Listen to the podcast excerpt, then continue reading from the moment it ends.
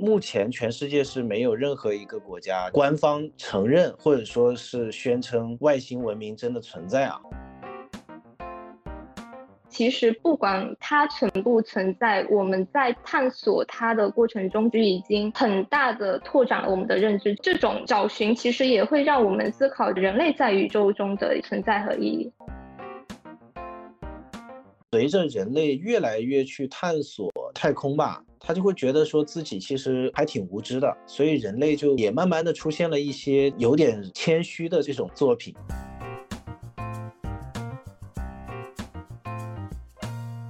各位听众，大家好，欢迎来到这一期的有点文化，我是本期的主播刘悠翔。呃，我是本期的主播翁蓉蓉。啊，今天我们要聊外星人这个话题。九月大概十二号的时候，可能有一些听众也关注到了，在墨西哥，号称是发现了两具外星人的尸体。蓉蓉当时有关注到这个事情？有的，有的。我我记得我是在热搜上面看到的，看到的瞬间就是啊，终于发现了吗？但是其实是抱着一个特别怀疑的态度的，因为之前好像好多之类的新闻啊，就是也没有一个后续，所以我当时就是点进去也是看了一下。其实我最好奇就是它到底长什么样子。长的那个样子，我们可以描述一下啊，就是因为可能有些听众是没有看到那个图片的哈。嗯嗯，记得它长得就是确实有一点点像木乃伊的感觉，而且它就是让我比较意外的是它特别小。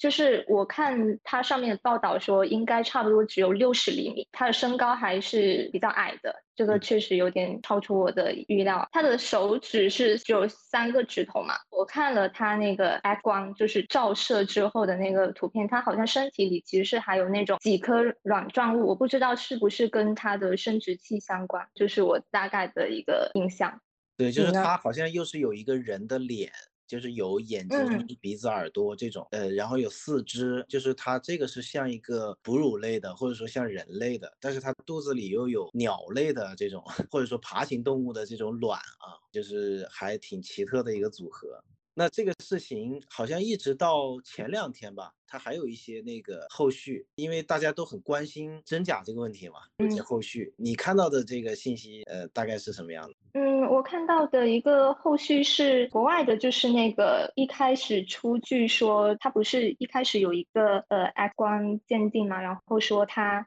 经过碳年代的测定检验，就是距今应该是大约有一千年。然后到了十四日，就是那个出具这个年代鉴定的这个机构，就是墨西哥国立自治大学。他又发表了一份免责声明，就是他说他的检测结果体现的仅仅是样本的一个年份，从未探究过样本的来源。言下之意就是说，我们应该没有说过他就是外星人，对，就只说它是一个有年头的东西。我还关注到，就是十九日的时候，应该是英国的一家媒体，它报道就是墨西哥又有一家机构，就是给这个外星人遗骸拍那个 X 光片嘛，又有一个反转说这两具。干尸就是并未经过组装或者操纵，这个可能是跟之前的造假有组装操纵是有关系的吧，所以他们会特别去做这个检查，是吧？嗯，对，因为我记得在这个新闻出来之后，其实大家也去关注那个主要披露这个事件的那个记者嘛，就是关注到他之之前应该是在二零一七年的时候，就是也有过相关的。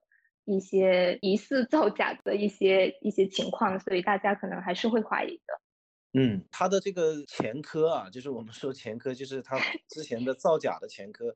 可能是这件事情大家觉得最有疑问的地方，就是当时他一七年那个事情，相当于是被秘鲁的检察官办公室给打假了吧？就秘鲁的官方机构就是说他这个是假的。还指出说他是用那个人类的那个儿童的干尸来冒充的。你刚才说的那个就检查这一次的，说他没有说是组装的这个专家，他一七年的时候也参与了那一次的那个造假，所以就是他本身他是一个什么法医专家嘛，但是他自己的这个权威性，因为他也有前科，所以这个权威性也是值得怀疑的。你刚才说到，就是看到这次的新闻的时候，你是感觉说之前还有挺多的，你有了解过？就之前也有这号称发现一个外星人的新闻，觉得印象比较深的吗？嗯，有啊，就是国外的，应该就是那个一九四七年罗斯威尔 UFO 坠毁事件，那个应该是算作影响蛮大的。他大概就是说，一个农场，就是美国的一个农场主嘛，他在自家农场附近，就是发现了很多金属碎片，就是散落在周围嘛。然后他就向军方报告，之后又有人声称，就是在农场附近，就是发发现了飞碟的遗骸，还有一些所谓的 外星人尸体。然后军方其实就是进驻到这个现场，然后封锁嘛。但我觉得有一个蛮有意思的点，就是大概是五天之后，就是当地的那个新闻就是宣称他们是发现了不明飞行物坠毁在那个农场附近嘛。但是大概六个小时后，军方又开始辟谣说只是一个气象气球。我看了他之后的一些讨论，直到当年参与整个事件的一些军官，就是他在他自己晚年的时候。又说就是这个坠毁的 UFO 就是飞碟和外星人，就是我觉得迷雾 重重的感觉。这个事情后面还有什么后续吗？嗯，大概就是我我找到的大概就是这这个样子。后面就是一些可能参与此项事件的一些军方，就是他们年纪 老，就是年老的时候就开始回顾吧。对啊，有没有什么就是说号称发现了，后来很明确的被被打假的？嗯，我记得也是根据这个呃事件，就是有一部纪录片是在一九九五年的时候，就是英英国的一个呃电影制片，它的一个纪录片就是叫《解剖外星人》嘛。然后它的影片内容拍摄的就是这个罗斯威尔，是他那个影片内容就是展示了当时解剖外星人的一些影像嘛。然后当时那个电影制片人，他就是宣称这个纪录片就是他影片是从一个退休的军方摄影师手中购得的。在二零零六年的时候，他就是承认这这部影片它并非完全真实嘛。然后在一七年的时候，其实参与制作这个影片的一个电视监制，他也是公开表示，就是外星人的遗体是人为假造的嘛，就是由其中的一个特效专家制作的。很有意思的一点是，这个特效专家他就承认说，这个外星人模型他其实花了四周的时间，就是用乳胶制作的嘛，他的那个器官就是。其实是他买的一些什么羊脑呀、鸡内脏啊，就是把它塞入到 模型中。对，这还蛮有意思的一点。他还花了一点功夫的啊。对对。其实如果说把那个纪录片当成一个剧情片来看，还挺有意思的。后面的 一些剧情片，他会用那种伪纪录片的风格来拍嘛？其实 这个应该算是一个伪纪录片的鼻祖了。反正就是就是说，墨西哥这个事情应该现在还没有完全尘埃落定啊。但是我看到有一个说法是，目前全世界是没有任何一个国家官方承认或者说是宣称外星文明真的存在啊。包括我看这次是有媒体也去采访了那个中国航天，然后中国航天也是说。目前我们是没有找到的。对对，我记得对中国航天集团，它就是是有发生，就是说它截止目前，他们在呃航天活动中也是没有发现说可证明外星人存在的一些确凿证据吧。所以可能就是世界范围内的官方其他国家都没有承认过。虽然没有承认过，但是大家其实都是在一直寻找外星人的这样一条道路上探索嘛。虽然他还没有找到，但是其实他并不妨碍大家对于外星人的一些好奇。是的，是的。嗯，而且其实因为我是作为一个文科生嘛，其实我还挺好奇，就是在寻找外星人的过程中，其他国家或者说咱们国家，它到底是运用了哪些技术手段呢？去发现一些外星人可能存在的一一些迹象。嗯，我知道你对就是科幻还比较感兴趣，然后平时也关注一些之类的消息。嗯，你可以稍微谈一谈吗？嗯，好，这个确实因为科幻嘛，科幻其实很多的题材就是会放在这个宇宙，然后这个外星人也也是里面非常经典的一个题材啊。然后它其实就是取材于现实的。现实当中，就是我们不往这个古代去追溯的话，那其实也有两百年的历史了。就是就是从那个时候开始，就是全世界的人，他就是在非常具体的用用现代的科技在宇宙当中去找外星人。然后我是结合就是说之前的大家的一些概括吧，我重新就是做了三个分类，就是呃找外星人，他大概你可以理解成他其实就是一个。发信号和收信号嘛，只是说我们是向宇宙，是向那个地球之外的整个的太空去发信号和收信号，然后而且呢，我们不知道对方是否存在，或者说这个信号源在什么地方，就是它它本质上是一个这样的事情。然后呢，那实际上就是无非就是说你发什么信号，就是你以什么形式发信号，大概有三种模式吧。第一种就是呃，我概括叫。探照灯模式，它就是用光。这个最早有这个想法，现在可以考据出来，就是那个德国数学家高斯。呃，小学就是学过奥数，或者说对数学比较感兴趣的，有一个高斯定理嘛，就是高斯在就是特别年轻的时候，就是说一从一加到五十等于多少嘛，就相当于说那我们就就从啊一加到一百等于多少啊，就是呃从。就把一和一百二和九十九这样就可以解五十个对子嘛，然后呢，每个对子等于一百零一，再再乘以五十，有五十个这样的对子，就是五千零五十嘛，这个是很经典的一个。但是他呢，其实他除了是个数学家以外，他其实特别喜欢搞发明。他好像这辈子是因为数学，就是你看所有的天才数学家，他都是年少就是数学数学家，因为数学家他其实是不需要动用太多的生活经验啊什么的。但是他到了年长的时候，他其实就会转型嘛，就是你靠天才的那个部分已经结束了，然后他就有大概一百多项发明，其中有一个发明他就是琢磨说找外星人这件事情，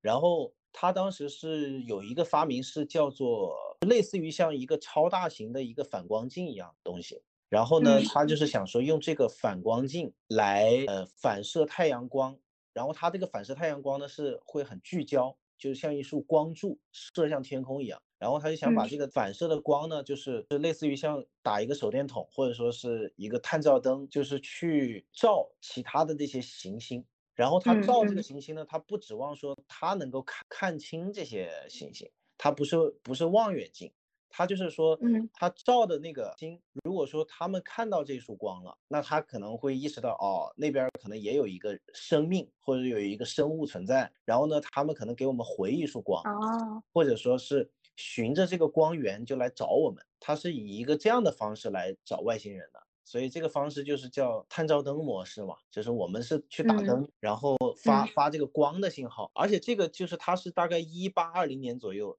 就是这个高斯他提出来的设想，一直到了又过了一百年，就是一九二零年左右的时候，一九二零年代那个时候，爱因斯坦都还觉得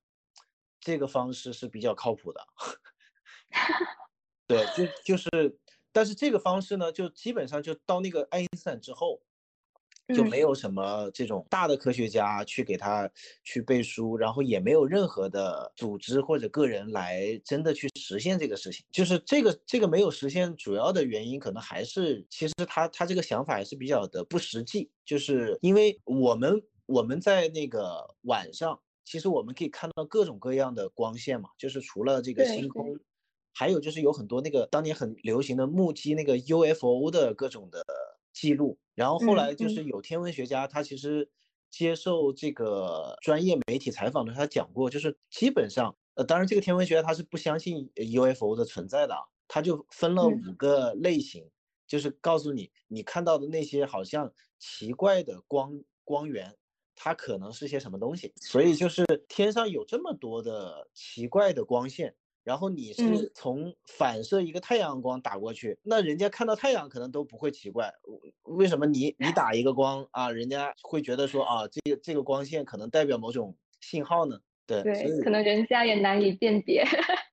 所以就是这个事儿可能就从起点上吧，所以就根本就没有人去投入时间和金钱去去尝试这个探照灯模式，就相当于纸上谈兵。就破产，然后就第二种，第二种是到现在都一直在在实现的，就是在在尝试的，就全世界除了那个专业的这个人以外啊，全世界大概是有几百万人，包括中国的也有，就是像像一个志愿者一样，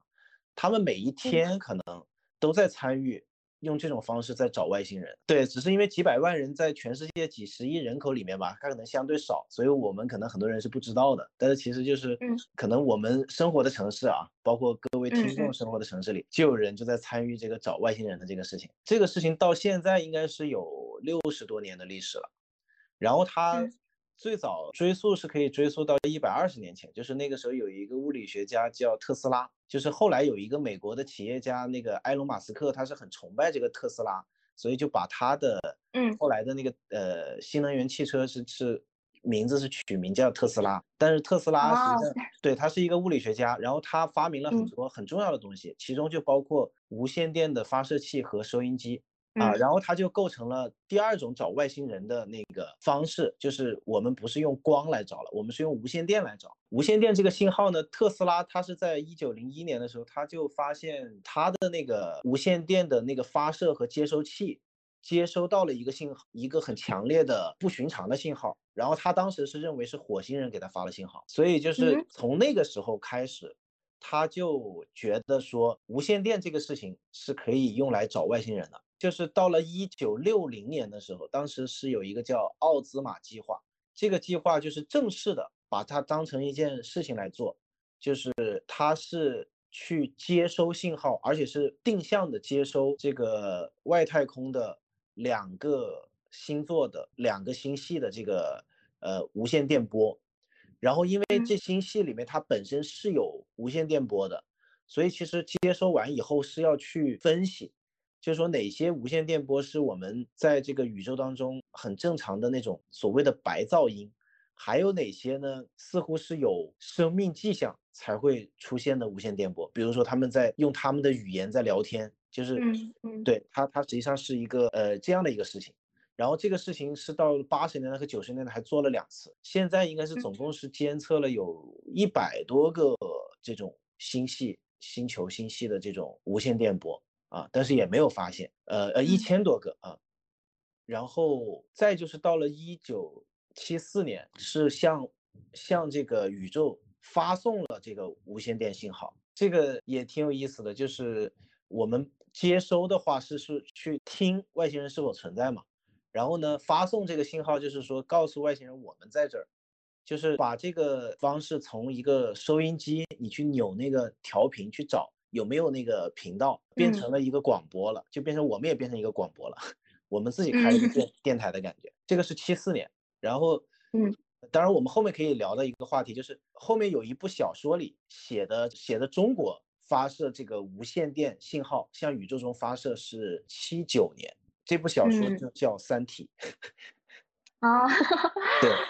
所以就是《三体》的这个情节呢，肯定是跟这个七四年的这个呃人类第一次向那个宇宙发送这个无线电信号是有关系的啊，它是有一个这样的原型。嗯嗯。然后那个七九年还出现了一件事儿，就是有一本杂志叫《科幻世界》诞生了。对，所以都是可能跟这个无线电波都是有关联的，或者说它有一种特殊的缘分在里边吧。然后呢，就是到了到了八四年的时候，就相当于是把整个这个变成了一个系统性的计划。这个计划叫 SETI，就是搜寻地外文明计划。这个计划就是一直持续到现在。然后这个计划里面就是我刚才讲的，就是它除了有专业的那个大学和专业的这个天文的，呃，这种叫射电望远镜吧。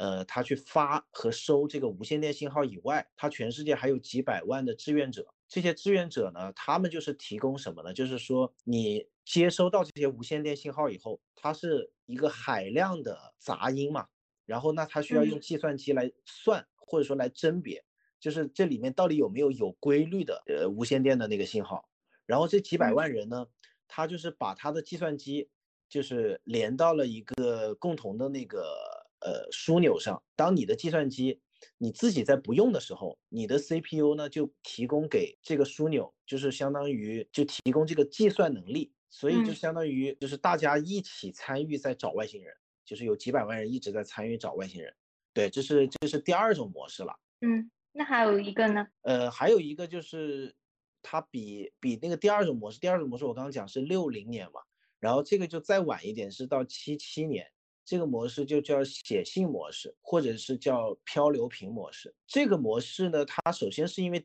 就是六零年，就是当时用了十多年也没有发现什么，然后这个模式呢，它又回归到了一个更传统的方式，就是刚才讲的无线电嘛，它起码还是一个才发明一百多年的一种通讯的这个方式，然后。这种模式就回归到了人类最原始的，就有点像写信一样。因为可能 当用了十多年的时间，发现无线电这种当时的高科技啊，就是嗯，好像也找不着。然后人类就开始反思，他反思以后呢，他就容易否定自己嘛。他就是说，那无线电它有一个缺点，就是它传的这个距离越远，它那个无线电的信号还是会变弱的。所以他觉得说，可能这个找不到的一有一个原因是。呃，我们在更远的地方是有外星人，但是我们的信号太弱了，然后呢，他收不到，或者说他们的信号我们接收过来的时候呢，它其实已经是衰减过了，就是本来能听得清的那些有规律的东西已经被模糊掉了。所以它这个这个写信的模式，就是当时就是有两艘叫旅行者的这个宇宙飞船，或者说叫太空探测器嘛。他就是一直在太空旅行，然后呢，这个上面各自带了一张唱片，就是相当于是灌制成了一张唱片，然后这个唱片里是呃录制了有五十五种人类语言的问好，就也包括中文，就是说比如说你好这样的啊，英文叫 hello 啊这种，然 后还有二十七首乐曲，这个乐曲就是当时包括有中国的那个古琴曲啊，高山流水，嗯。啊，还有各个国家的那种经典的民族音乐，他是觉得说音乐这个东西嘛，它是又是超越语言的，它这个旋律是嗯优美的，然后呢也也不需要说你要懂这个语言你才能感受，所以他就这个唱片，他就各自携带这个唱片，然后呢这两个呃宇宙飞船，一个呢已经飞出太阳系了，现在还在飞，越飞越远，离 离地球越飞越远。然后另外一个呢，它就停留在太阳系里边，就相当于它就像一个没有地址的信，或者说就是像一个漂流瓶一样。它它的原理就是说，我哪一天如果一个外星人真的发现了这个，然后呢，他把这个打捞过来，然后他就可以看到这个唱片。只要他的科技，他如果他能具备打捞这个宇宙飞船的科技，他就一定能够读取这个唱片，他一定具备。这个这个的技术，那他就能够听到里面的东西。然后那个唱片上面还刻刻了，就是跟地球相关的这些信息，包括地球在什么地方啊，各种各样的信息。所以那这个外星人就可以找到我们了。所以呃，它这个模式呢，虽然听起来特别的原始啊，但它的好处就是它不会衰减。就是我这个唱片越飘越远，这个过程当中我还是这张唱片，它就不会像无线电信号一样，它会衰衰弱，而且它很明确。就是无线电信号和那个光线，它可能还存在一个，就是人家可能以为你只是一个干扰信号，是一个唱片，对吧？那里面的信息那么的独特啊，那一定就是说，只要收到的这个人，他一定就知道说，哦，这可能有一个地球文明的存在。听了你这介绍的这三种方式，真的，咱们在寻找外星人的道路上，真的是 越来越高级了。就是可能从一开始的光线那种，就是如果有存在外星人的话，那就期待他的回应嘛。然后到了后来的无线电信号，可能就是告诉他们说人类在这，就是在地球上。然后直到后来就是说的写信模式，或者说漂流瓶模式，就是渴望如果真的有这种地外文明存在的话，那么他们可能会打捞上来，而且就是可能上面的一些音乐啊这种比较独特信息，他们也不会觉得是一个干扰信号，但。是我觉得我还有蛮好奇的一个点，是因为这三种方式其实持续时间也蛮长的嘛，但他们每种方式他们的花费 到底是如何呢？感觉会是一个巨款哎。对这个我还确实也关心过这个话题。第一种当然就是基本上没有什么花费了，因为它没有没有去实现嘛，那就纸上谈兵，就是没有什么花费。然后第二种就是广播模式啊。广播模式，它其实我当时去查有一个数字，就是这这个 SETI，就是这个搜寻地外文明计划里，它是在二零一一年的时候，它就年经费是二百五十万美元。就按现在的汇率来算的话，就大概是一千八百万人民币，这个是一年，而且它这个还不算上那些志愿者，就是把你电脑的 CPU，就是相当于是免费给他们用的这这个免费用的这个成本有多高呢？就相当于说当时有一个计算是相当于一台电脑 CPU 累计工作两百多万年。就是所有的这个算力加起来啊，它如果是变成一台电脑的话，那就相当于要工作两百多万年。你你想这个，如果说它是要也要付费的话，那它这个钱应该也是很多的。然后，呃，到一五年那个时候，霍金还在，霍金当时跟英国又搞了一个升级版的，就是这个这个无线电的这个，他当时的投入是十年时间投入一亿美元。就相当于是每年折合人民币是每年七千三百万人民币。这个第二种模式里面，就是这个一年的花费应该是在大几千万人民币。然后那个写信模式呢，就有一个数据是，它那个探测器嘛，旅行者二号嘛，因为你寄信你是必须要有这个快递员或者说邮差的，这个邮差的这个花费的成本是八点六五亿美元。也就是人民币六十三亿，前面那个广播模式是按千万级来计算，这个是按十亿级来计算的。所以第三种模式真的是最最昂贵了。对，就是六十亿人民币寄一封信。在你的角度看来，你会觉得这种花费是值得的吗？我肯定是觉得，就我刚才讲的所有的这些啊，我觉得是值得。嗯嗯嗯。首先，确实不是自己花钱嘛，然后，然后还有还有一个就是，呃，刚才讲的这两个啊，我们去算的这些钱，但其实它本身它都还要依托，就是比如说广播模式，它要造一个那个射电望远镜嘛。这个射电望远镜呢，它除了就是承担找外星人的工作以外，它其实它就是一个超级的一个广播电台一样嘛，宇宙级的一个广播电台，它还承担了很多就是呃能实际发挥作用的现实的工作，所以就是相当于说我是兼职找外星人，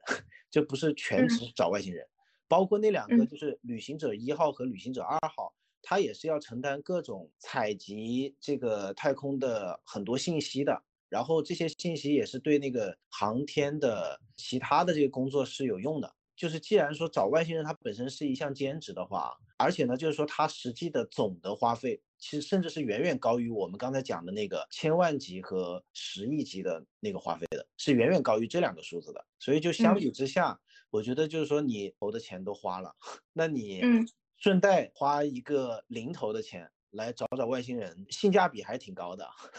我我自己的感觉会有点复杂啊。一方面，我有时候就是想嘛，因为你如果抽上升到一个很抽象的人类符号来看，那我肯定是觉得值得的。因为我感觉就是你有一种最本能的好奇心，就是你渴望知道其他的地外文明如果存在的话，他们在宇宙中会是一个什么样的状态，然后跟我们有什么相同的地方或者不同的地方嘛。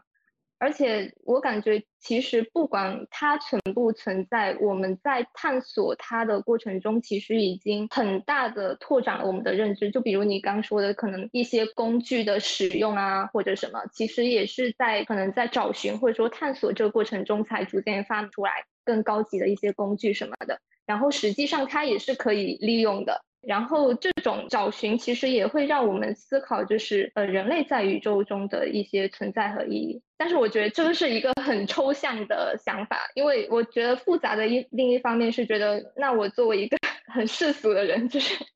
就是当然也会想，那人生短短几十年，就是嗯有这笔钱，如果你分给大家每个人多花一点，不好吗？但这个是可能是有点狭隘的那种想法，但是偶尔也会就是闪现一下。嗯，确实，所以可能有一些号称找到外星人的吧，他就想终结这个事情，就是经费在在燃烧的感觉。但是我们也看到，就是人类一直在就是找寻外星人的道路上嘛，虽然就是还没有确凿的证据说已经找到了，但是其实也不妨碍说我们在包括以前的一些呃文学作品啊或者影视作品中，就是一直在想象。地外文明或者说外星人他们的样子其实是不妨碍的，那你就是在以往呃接触的一些文艺作品中，你有没有就是比较印象深刻的一些呃外星人的形象呢？我的话啊，就是因为我的那个童年是在九十年代嘛，然后嗯，当时有一个电影，其实是怎么讲？它其实蛮像一个比较根本性的这个电影啊，就叫《黑衣人》。黑衣人这个电影呢，它里面拍了一些外星人，它还拍了就是地球人。地球人他有一个很重要的使命，就是当每一个外星文明，比如说它是一个宇宙飞船，它来到地球，这个外星人降临到地球的时候，他一个是要去接收这些外星人，还有呢，就是要把所有的目击者的记忆的那一段关于外星人的记忆都清除掉。它有一个就是像那个闪光灯一样的一个仪器，然后那个仪器就是。他自己会戴一个墨镜，就有点像是现在烧电焊戴的那种的原理啊。然后呢，他戴上墨镜，打一下那个闪，然后那个没有戴墨镜的人，他就是看到外星人，他就会忘记自己看到外星人这件事情。我觉得这个电影吧，它它这个点就是特别好的，给出了一个呃逻辑自洽的解释，就是为什么全人类至今都没有发现外星人，就是没有真的大家就是。公认的发现外星人，你也可以理解说，其实外星人就在我们身边，甚至可能说，嗯，呃，我现在在跟你做播客，其实你就是一个外星人，然后 只是说知道你是外星人的这个确凿的证据，这个记忆都已经被清除掉了。嗯嗯，这让我想起，其实好多那种所谓的知名那种 UFO 坠坠毁事件，好多就是其中的一些细节，或者说人们回忆起来，就是有很多记忆其实是被。当时被清除了，然后反映出来，可能就是人们在看到外星人的时候，他们就昏迷了，然后之后是通过各种什么催眠啊之类的方法才回忆起来。那当时可能就是在我昏迷的那什么一两个小时内，可能就是被外星人带进了飞碟之类的。嗯，你呢？你是因为是在呃，应该是九五后哈，就是嗯，你自己印象比较深的这种写外星人的这种文艺作品。我记得在我应该是大学时候，其实我去看过那个《降临》嘛，就是一个科幻片。我当时对他那个外星人形象其实还蛮感觉还蛮新奇的，就是他其实没有说像以往的那种外星人形象，就是什么大大的头啊，然后大大的眼睛之类的。它其实就是 对它只是显示了一个局部，就是它是一个巨大的一只一只手。它那种形象，而且它是有七个七个触手嘛，然后七个每个触手上面还有七个手指，就觉得好神奇啊！而且它就是跟人类说沟通的一些状态，就是它就是大家调侃说它喷墨汁嘛，喷墨汁，然后写字，然后要把自己的语言就是交给人类，因为他在那个电影设定中，或者说他那本原著就是你一生的故事嘛，他设定就是说他们那个外星人其实是有预知能力的。然后他就是预知到可能他三千年后需要人类的帮助，所以他现在才呃来到地球，先把自己的一些语言交给人类，然后期望就是三千年后能获得帮助嘛。其实我当时还蛮觉得挺有趣的一个点是，他们的文字是环形的，他们的一些逻辑其实跟我们这种二维的啊或者线形的其实不太一样，他们是没有一种时间或者说。对，没有一种时间的概念，就是他们没没有分说过去、现在和未来这样一种概念。我觉得这个还是挺有趣的。然后我还想起，就是前段时间那个《三体》不是也拍了电视剧嘛？大概看了一些其中的片段，我觉得我对那个。三体人脱水那个片段，我觉得也很新奇。就是他们在乱纪元到来之前，就是他的三体人的元首就是会下令他们脱水嘛，然后他们就会脱成只剩那种干燥的纤维状的一种人人皮形态嘛。恒纪元到来之前，然后他们再把它浸泡恢复起来，他们再进行一些国家的生产建设之类的。我觉得这个也 令我感到很很新奇。确实，确实，他这个其实有。点像是用了那种很现实主义的手法吧，去给你讲了一个细。节，然后这个细节让你觉得这个外星人的存在特别的真实。对，就像有有另外有一个科幻小说啊，它叫《地球停转之日》，它其实也是，就是因为我们都知道地球它是有自转公转嘛，如果地球定在那儿了，它就会出很多问题，就是相当于就是你比如说你烤一个馒头，你你那一面就一直在火烤，那首先它会。烧烧焦嘛，然后那你你说地球如果它有一面烧焦了，它可能接下来就会有各种各样的灾难嘛。然后那个三体人脱水，就是因为它那个乱纪元，就是它的那个什么自转公转到了一个生存特别恶劣的那个时间，他们就为了要生活啊，就你就觉得哇，这个想象就还挺真实的哈。那你对更早之前的一些文艺作品，就是其中对外星人的一些想象，你还有什么更多要分享的吗？其实我们可以稍微捋一捋，就是从那比较早期，就是乔治梅里埃的那个电影叫《月球旅行记》嘛，它是一九一九零二年，就是距今一百二十一年了。呃，因为电影的发明，电影是一八九五年嘛，现在公认是一八九五年出现电影，然后相当于是电影出现七年之后，就他就从啊那种拍什么火车进站啊这种日常生活场景，就直接就飞到月球上去了。它是世界上第一部科幻片，那个时候的电影还没有彩色，它是一个黑白片，然后呢也没有声音，它是一个无声的一个默片啊，呃也不叫没有声音吧，就是它还没有办法去展现人的那个对白，就一部这样的片子，它在电影发明七年之后，世界上第一部科幻片，它就直接是飞到月球上去了，然后那个电影里，我觉得它就体现了说非常早的时候啊，人对那个外星人的想象啊。首先，它就是缺乏一个基本的知识啊，它它就是说，呃，他看到是月球人，然后就是说有一种外星人叫月球人，就是那那你说中国人去拍，他可能就拍的是什么嫦娥啊、小白兔啊，他就是弄了一个月球有一个民族叫塞勒尼特人，然后这个人呢就长得是。他有人的手和脚，他的身体和头是一个昆虫，就有点像蟑螂的那个样子。然后，呃，他对他是他是一个这样的人。然后呢，他整个片子里，呃，我我觉得其实有点像是人类就是早年就是去打猎的那种丛林探险的感觉。他就是首先是这些，他们就是像像去猎杀猛兽一样啊，就是打了一些外星人。然后后来呢，就就来了很多这种月球人。然后这些人就把他们包围，就把他们给活捉了。活捉了以后，就他们就进到了这个月球人的老巢。然后结果后来他们就就趁这个月球人的这个首领没有防备，就把这个月球人的首领给干掉了。干掉以后，他们又逃回地球来了。就是其实你就可以把这里面的所有的就替换成，比如说狮子啊、老虎啊或者什么之类的哈。就是嗯，它其实本质上是一个丛林探险类的那个故事。我觉得印象蛮深，或者说挺重要的。我当时我自己读大学的时候看的就是老舍的《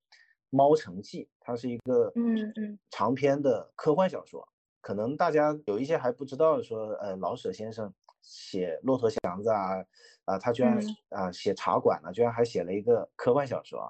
然后他这个小说是一九三二年写的，他当时写的是火星人。然后他那个火星人呢，因为老舍本来自己就是一个。超级的养猫的爱好者嘛，他家里养了很多猫，所以他那个火星人长得就是每个人就是一只猫，就是会两只脚走路的猫，穿的衣服，我觉得就比之前月球旅行记啊，就是比三十年前的月球旅行记进步的地方，就是他真的是把外星人看成了一种跟人类差不多的一种存在，就是而不是说是一种猛兽，只会吃人那样的一个状态。他是去写了一个这种猫人在火星上的一个社会，然后当时跟他同时期的是有国外有三部小说，后来是被称为叫反乌托邦三部曲嘛。其实可以把他们就是合起来啊，看成是一个系列吧，或者说像是一组作品。本质上他在写写火星，在写外星人，他其实是在写人类世界的另外一种可能性。这个是这两个阶段，然后到后面其实就会出现一个问题，就是。到后面，人类就开始探索太阳系了，然后他也发现月球上也没有人，然后火星上也没有人，就是你再去想象一个月球人或者火星人呢，没有人会接受，就会觉得你家里没有通网，所以，所以到了后面的这个做外星人的时候，他就会一个是会把它编到更远的星球上去，还有呢，就是可能也也会更更娱乐性一点，就是我不去再去追求说我想象的。是不是将来哪天可以成真这个问题了？一个就是我刚才讲的那个黑衣人的那个电影嘛，它虽然是九七年拍的，但它其实它这个传说是六十年代美国的一个都市传说，就是说有黑衣人，所以呢，我们每个人的记忆都是有一部分是因为看到外星人以后被被清除掉了，然后他那里面的外星人就长得有各种各样的。包括那个黑衣人，他因为他黑衣人本身是人类嘛，他要为外星人服务，就有一个外星人是是一个大章鱼，然后呢，它是一个母章鱼，然后有一次自己开着汽车就就突然要生小孩，后来 这个黑衣人就去帮他接生，然后生下了一个小章鱼。章鱼这种的，还有那个大虫子，就是它那里边有有那个虫族，一个巨型的虫子，它是那个片子里的反派的外星人嘛。然后其实这个黑衣人呢，他本身。他不是为了要拯救地球，所以他当时本来不想说是要去消灭这个这个大虫子，那个虫子非常大，有几层楼那么高。然后 在跟这个大虫子在对话的时候呢，他就不小心就脚就踩死了一只蟑螂，然后那个大虫子就开始攻击他，因为所有的虫子可能都跟这个他们那个虫族外星人是有亲缘关系的，就是这种就是他就变得很有娱乐性。另外一种娱乐性的方式就是异形这个系列。那个导演现在八八九十岁还在拍电影，非常厉害。就是他七九年是拍第一部叫《异形》那个电影，当时他那个外星人长得就是他就是一个把各种可能你觉得挺恐怖或者挺恶心的东西，他把它结合起来。一个是他有一个金属的那个外壳的头，然后呢，他的那个很多的肢体特征又像是昆虫，然后呢，他身上又有粘液，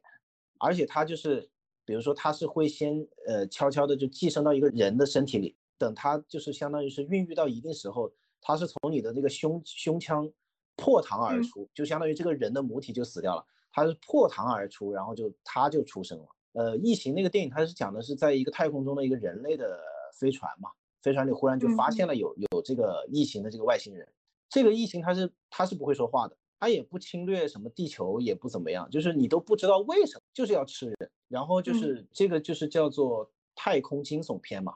当时那个电影的一个宣传语叫做“在太空没有人能听到你的尖叫”，它其实是另外一种娱乐吧，就是因为你在电影院，显然你是看这个电影的过程中是不会真的被什么外星人攻击的嘛，它会给你带来另外一种体验。然后还有一个就是蒂姆·伯顿，就是呃他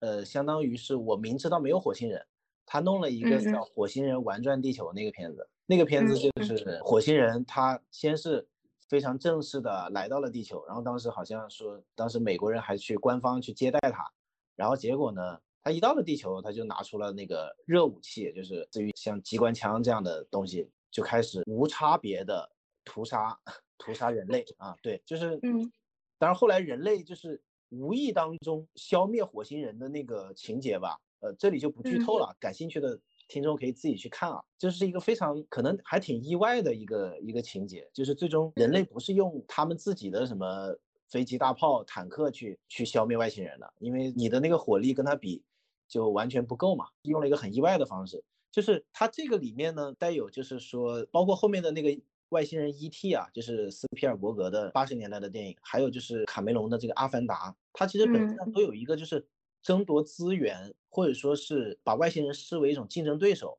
甚至是一个敌人那样一个心理。这个心态的起源，就是像那个黑衣人这个这个传说里面啊，包括像异形，它六七十年代本来就是那种世界在冷战嘛。冷战的时候呢，就是它不像真正的战争，人类会去直接去关注战争。冷战的这个那个气氛吧，它又有一些压抑和这种神秘，所以呢，它可能就最后在文艺创作当中，它就会。想象到这种外星人，像那《阿凡达》就相当于就是人类去掠夺那个潘多拉星球的那个矿产嘛，资源。对，然后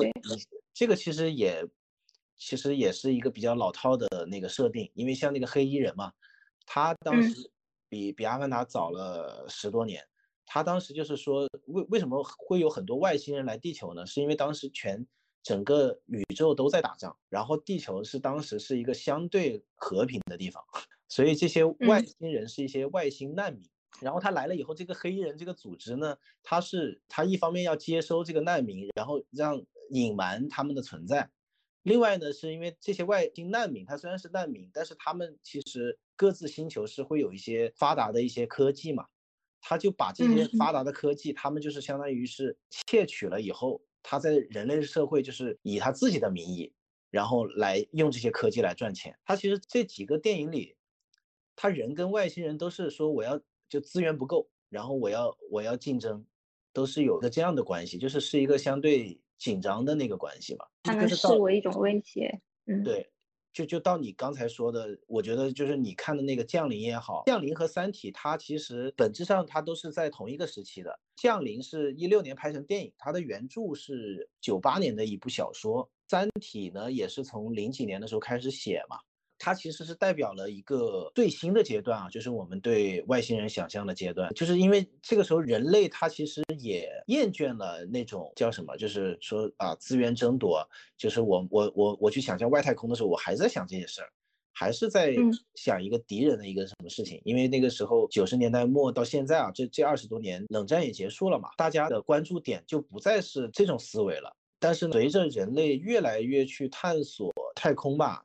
他就会觉得说自己其实还挺无知的，所以人类就也慢慢的出现了一些这种有点谦虚的这种作品，就是它里面的外星人都特别厉害，都不是说是不是你的敌人，而是说他如果真的要与你为敌，那就根本就是对他来讲就是像不费吹灰之力吧，就是可以把你消灭掉。在这些情节里面，外星人就是他是一个远比你强大的存在，但是他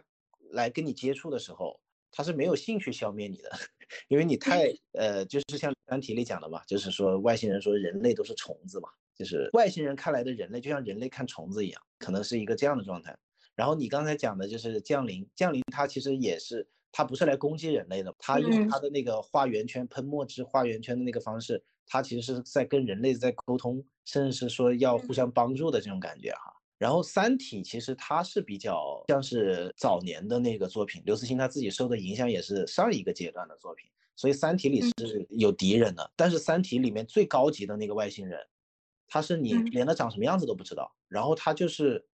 呃，下了一个就相当于他还有他的那个组织机构嘛，他那个最高级的那个管事的那个人。就下了一个指令，就相当于整个太阳系就变成了一个平面。他就用了一个非常小的一个工具叫二向箔，然后整个太阳系就变成平面了。那你想把一个人，就是比如说你有一个什么小动物不小心走到高速公路上了，被被那个汽车碾平了，那肯定他就死了嘛，那他肯定就消灭了嘛。所以就是它的消灭都是非常轻易的一件事情。然后这个里面，我觉得刘慈欣其实有另外两个小说，我自己是特别推荐的，就他也是写这种高等级的外星人或者说外星文明吧，他的想象就一个是叫做《诗云》，就这两个小说，它都是外星人过来跟人类交流文学艺术的。就是这个《诗云》呢，他写了一个高等级的文明，然后他会在就是全宇宙去巡逻也好哈，然后他发现了有一些低等级的文明。他可能就直接把你消灭掉，他他消灭就可能就是像扫个地一样啊，就很轻松。但是呢，当时他忽然就是有一个人类，他因为当时他在太空，他没有在地球，他就幸存嘛。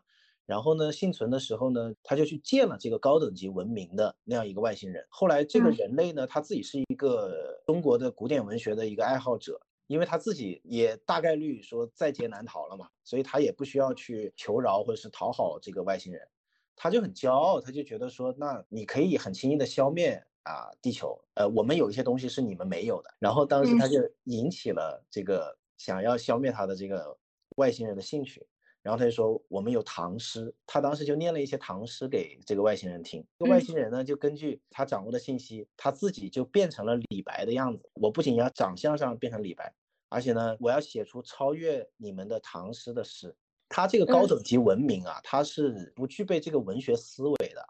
他所有的，因为他的他的能量，他的计算能力都非常强嘛，但是他没有文学能力，他没有文学创作，所以他写诗的方式用了一个在我们现在看起来非常土豪的一种方式，就是他把所有的文字的排列组合都列出来，比如说你一首诗不是由五十六个字组成的嘛，那汉字不是有有几万个汉字嘛？我就把几万个汉字，五十六个字，就是一首七言律诗的所有的可能性，我都把它排出来。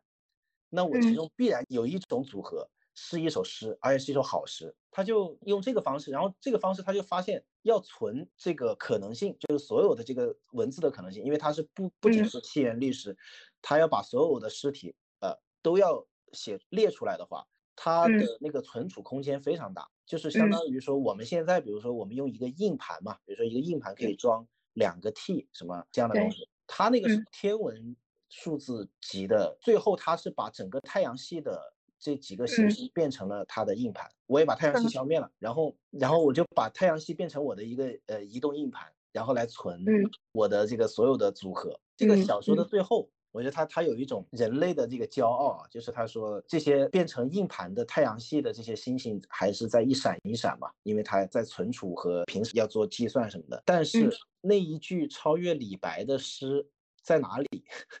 你只知道在这个太阳系里面，在这个星球组成的硬盘里，但是它到底在哪里，你是永远也不知道，因为太多了。这个我觉得是是很有意思的，就是他人第一次有了一个跟跟一个高等级文明的对话，然后在这个对话当中找到了自己，我可能其他地方一无是处，跟他去比，但是我还有文学。另外一个呢也挺有意思的，另外一个是讲的是那个本来。地球上是在争吵，是不是之星零五年的小说叫《欢乐颂》？它本来地球人是在类似于像联合国这样的地方在在吵架，然后就吵着吵着都快要打起来了。然后呢，这个时候就来了一个外星文明，它的到来的方式也很神奇，它就相当于是直接给地球弄了一个镜子。所以就地球最开始以为是有另外一个地球要撞过来了，后来发现是弄了一个镜子，然后他弄镜子是为了，那是他布置的一个舞台，他是就是在全世界巡游，他巡游不是为了去消灭别人，而是就是这个外星文明它的特点是它是一个音乐爱好者和音乐演奏爱好者，他就是去巡演，就是到每一个星系去演奏 他的音乐。到了地球，到了地，他发现哎，地球这地方好像有一些生命啊，然后他就弄了一个镜面的舞台。他的演奏用的乐器，因为他他是一个很庞大的文明嘛，乐器它的尺寸肯定不是我们现在手里拿一个吉他、拿一个钢琴这样来来演奏的。他就把太阳作为他的一个乐器，太阳，对，就是太阳变成了他的乐器，然后他就来演奏。后来人类从最开始很懵，不知道怎么回事儿，以为是一个地球撞过来了，后来发现是个镜子，后来发现有外星人，然后后来发现这个外星人不是来攻击我们，是来给我们演奏音乐的，变成就是说这个。外星人演奏完了一个音乐以后，人类就点歌，就相当于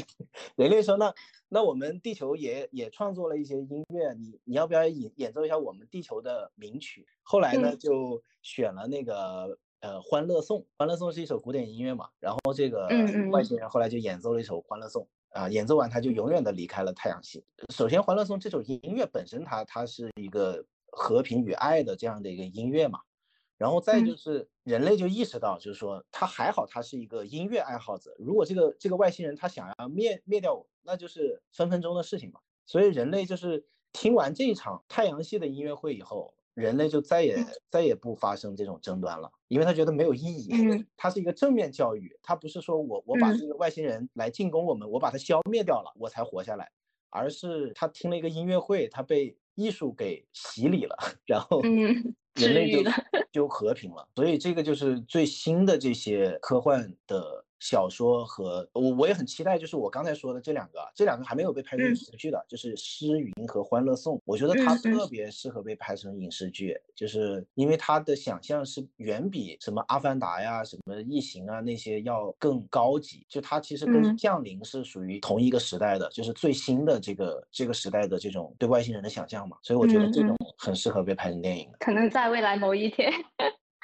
其实刚听你说，就是介绍的这四个阶段嘛，其实外星人的形象也也一直在人类的想象中在演变嘛，就是可能从最开始的一种你说的 丛林探险形式，就是可能一个猛兽的一个形象，然后到后来。老舍的《猫城记》就是它也是一个反乌托邦的寓言嘛，就是可能它外星人的一种形象更贴近人本身。其实你刚刚说这个的时候，我想起了那个小王子，就不知道为什么就突然联想到，就他其实也算是一一个外星人嘛。就是 D 六幺二星球，然后他他不是后来也也去了很多星球上，就是去巡查还是就去旅游之类的。我记得这部小说应该也是一九四二年，就是在可能老史之后的十年后。然后我我感觉就是因为你刚说他其实外星人形象更贴近人嘛，我我当时想到了这部小说，就是因为记得他去到某一个星球上面有一个是掌灯人，就是他那个星球上就很小，然后一天可能。能就只有一分钟，然后那个掌灯人就日落点灯，然后日出就熄灯嘛。但其实他只有一分钟，但是他就是一直很机械的工作，然后很浑浑噩噩的样子。其实我感觉也很贴近，就是我们 现在人人的一一种状态。包括你刚说，就是发展到第三阶段，可能就是人类可能会把外星人视作一种威胁也好，就因为感觉有竞争资源的因素在嘛。然后之后可能对于外星人，就是我们的手科学手段也越来越发达，可能对外星人有也有一些了解。其实这个阶段就包括刚说的降临也好，三体也好，就是各种文学作品、影视作品，其实很多都是在表达一种，其实更是一种相对和谐的一个状态，就大家不再像上一个阶段那么敌对竞争了。我觉得这也是确实听了这个总结之后，我觉得嗯，外星人的形象可能在未来也会有发生一些变化，但是这是之后的事了。是的，也挺期待吧。就是接下来的更年轻的这种科幻小说家，嗯，能够想象出什么样的外星人啊？因为我们不是最近这个这一年，呃，也去采访过这个科幻学者啊，宋明伟老师，他就讲到说，他所在的那个学院啊，就是呃美国的一个学院，他其实是这些本科生，他的课程里就直接有跟这个外星相关的一些内容。然后这个内容可能是多学科综合。然后在中国呢，就是在深圳的这个南方科技大学，它也有一个叫想象力研究中心。他们的这个学生也是，比如说他有一门课，他课程作业就是说我如何去外星种菜。那你你要去外星种菜，你可能你要牵涉到农业。经济、商业、航天各种这个学科嘛，然后你才能去完成。那如果说这些人他本身他在成长的过程当中，他已经不是说我我是只是作为一个读者和观众去接收这些东西，而是我直接是用到学科啊，去去研究和探索这些东西。他们写出来、想象出来的东西，我觉得可能就会更不一样。好呀，我们今天其实聊了一个多小时。从这个墨西哥的这个外星人呃的这样一个新闻开始，然后我觉得这个这个新闻吧，虽然说呃我们对他应该大部分人吧都会有一个相同的一个自己的判断啊，但是我觉得它有意思的就是说它能够让我们重新想起这个话题，包括刚才讲的，想起我们身边可能我们的每个城市里。都有一个人，他平时在参与到寻找外星人的工作当中，然后再回顾到就是人类他文艺作品，他不断的去想象外星人的过程，其实也是不断的加深对自己的一个理解。那我们今天的呃节目就到这里，大家再见。好的，大家再见，下期再见。哎，拜拜。拜拜。